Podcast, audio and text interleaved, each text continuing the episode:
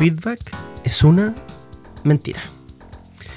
Uno de los artículos científicos más influyentes de la Harvard Business Review puso el feedback como algo que rara vez tiene efecto real en nuestro desempeño. Sí, lo escuchas bien. Se supone que puedes ser mejor y mejor en tu trabajo si otra persona te dice lo que estás haciendo mal o bien y cómo mejorar.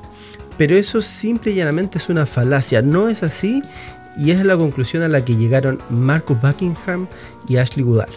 Con el feedback, las empresas definen un perfil ideal y buscan que la persona se adecue a las expectativas de desempeño de ese modelo ya establecido.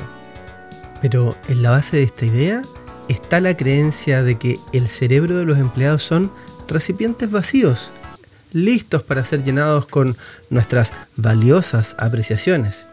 Y sabemos que en realidad no es así, dice Buckingham.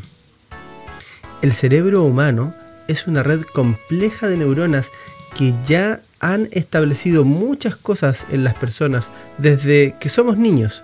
No somos empaques vacíos. Pero mira este dato. Cuando un gerente califica 5 o 6 aspectos de una persona, dos tercios del feedback que entrega reflejan la visión del gerente sobre sí mismo y no sobre la persona a la que está evaluando.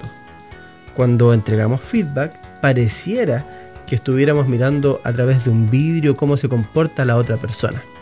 Pero en realidad estamos delante de un espejo donde mayormente nos reflejamos a nosotros mismos. Todo el detalle de esto está en la última edición de nuestro newsletter que puedes ver en news.9.5.cl.